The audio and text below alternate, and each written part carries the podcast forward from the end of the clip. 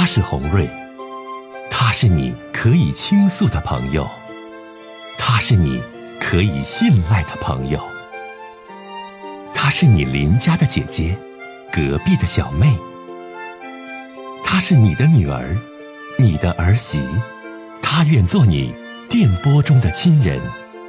心有千千结，洪瑞与你相约。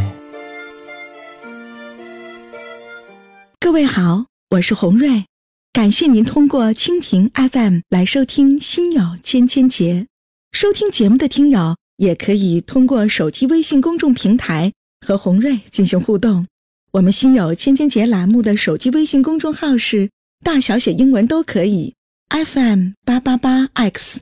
FM 八八八 X，拿起您的手机，通过搜索 FM 八八八 X 就可以加入进来了。好的，接下来的时间，让我们来接听听众的热线。好的，我们接通下一位听友。你好，哎，你好，欢迎你，这位听众。啊啊，你好，黄瑞，我那个我听的节目，但是也不是就是那个也总听。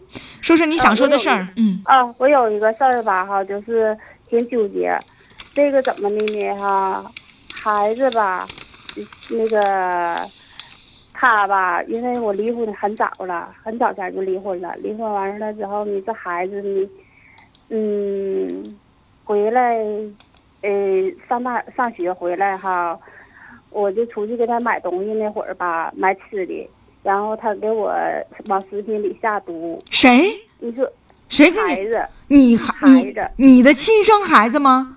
对，是亲生的。那怎么被你发现的？你亲生孩子给你下毒？因为我吃东西，我吃东西，我体会体会到了，就是脖根特别粗，脖子。那你你不是你孩子多大了？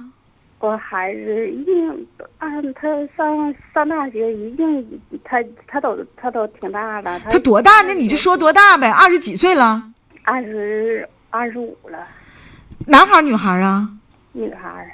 你闺女为啥都二十五岁这么大了，你供养她上大学这么不容易，她为什么要给你下毒呢？是确有此事，还是你误会他了？你这里边，你女士，你得说明白呀。确有此事，我一点也不误会，因为我现在东西还有，现在东西家里还有这些东西，不是误会。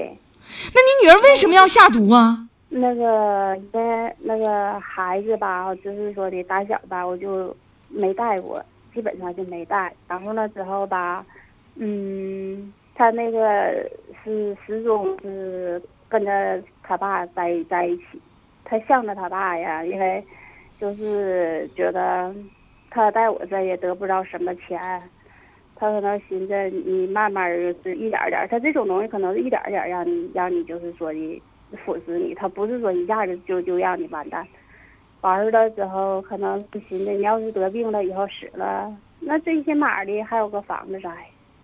我跟你讲啊，大姐呀，这事儿可不是说一般的这个家庭里道的事儿啊。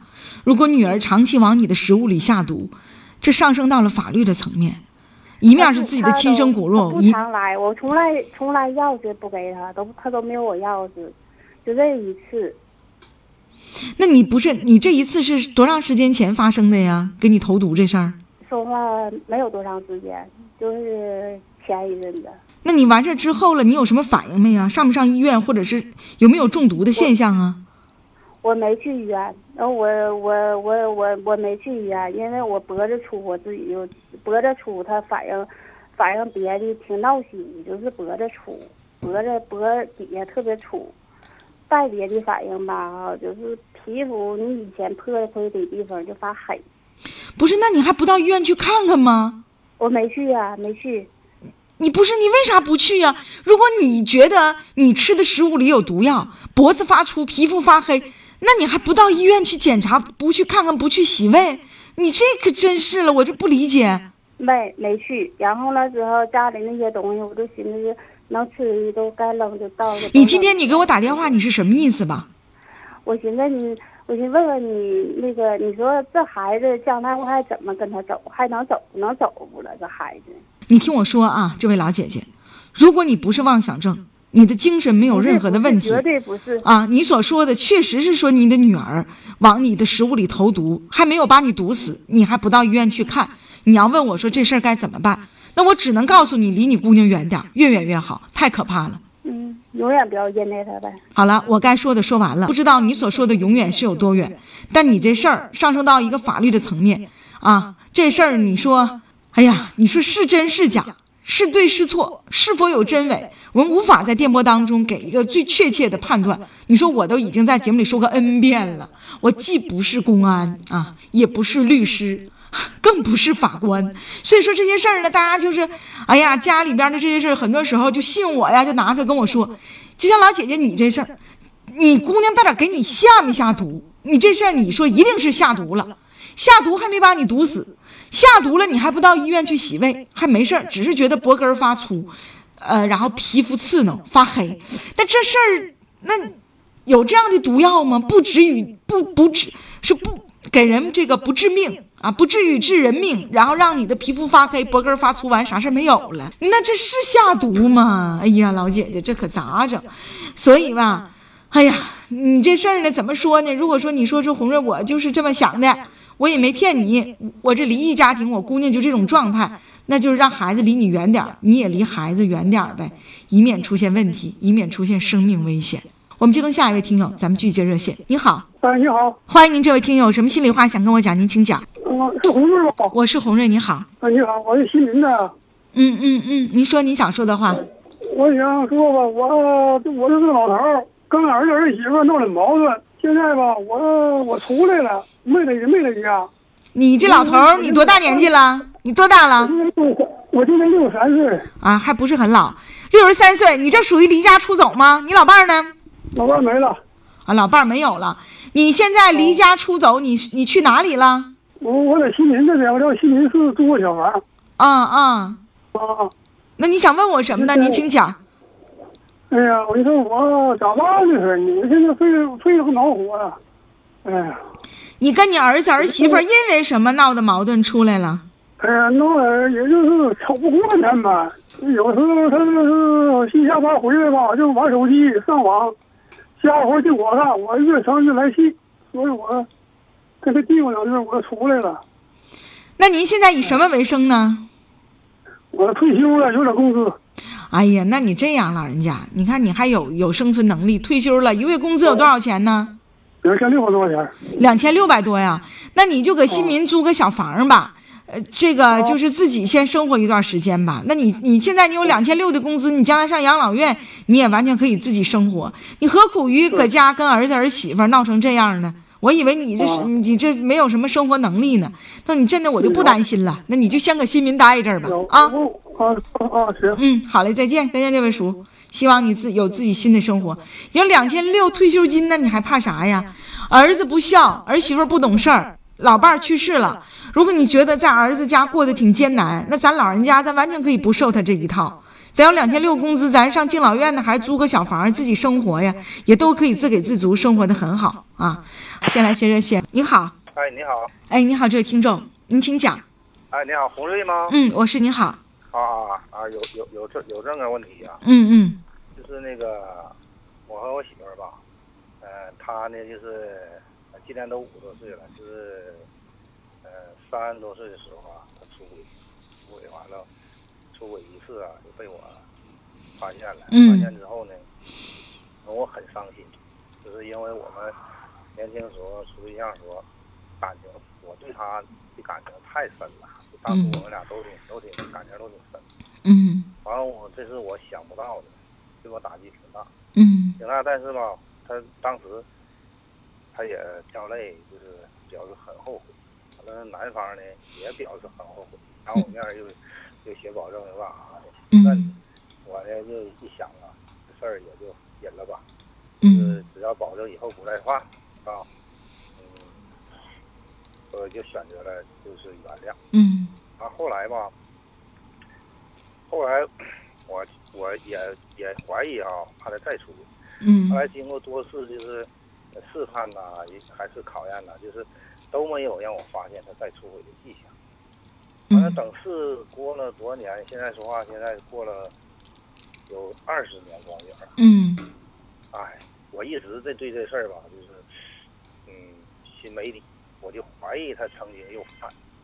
所以经过我吧打找证据，最后儿都都都找出来了，最后他也承认了。结果呢，是那次之后啊，他就犯了好几年了，犯了好几年，我不知道。不是，你说他又一次出轨，是还是那个人吗？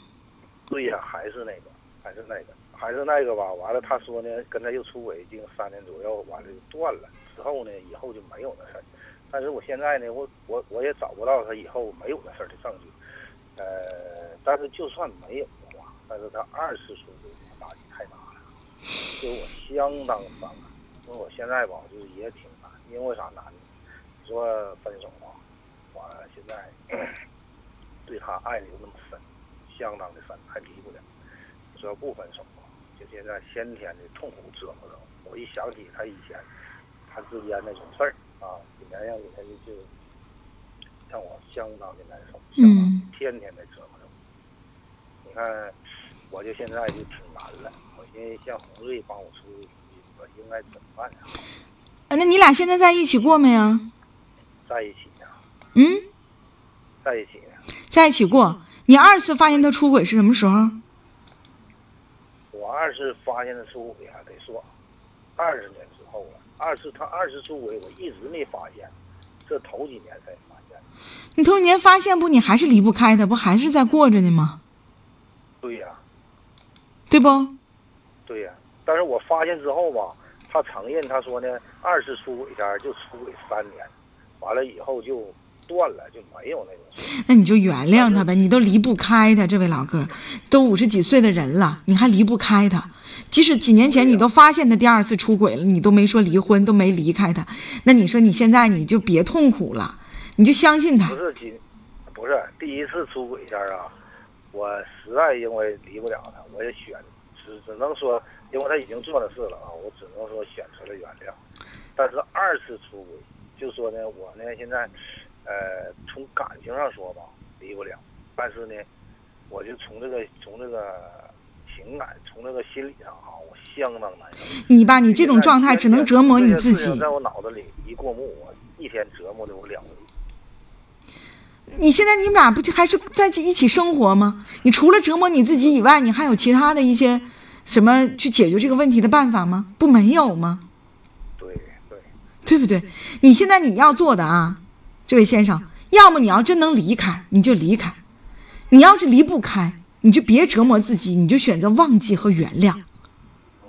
这话我跟你讲，你一定要往心里去。你要是能离开，你就离开，就不说其他。但你要舍不得，你离不开，那你就得选择心大点，原谅，相信人家就断了，你就别再查这些事儿了，你就好好过你自己的日子和生活。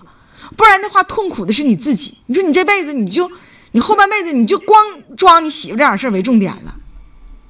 你说这个吧是，但是我也那么想，多次试试着去，呃，忘记，但是就是这个不知道怎么回事啊，就是你吧就没有自己的生活，你的生活吧太多都寄托于你的妻子身上，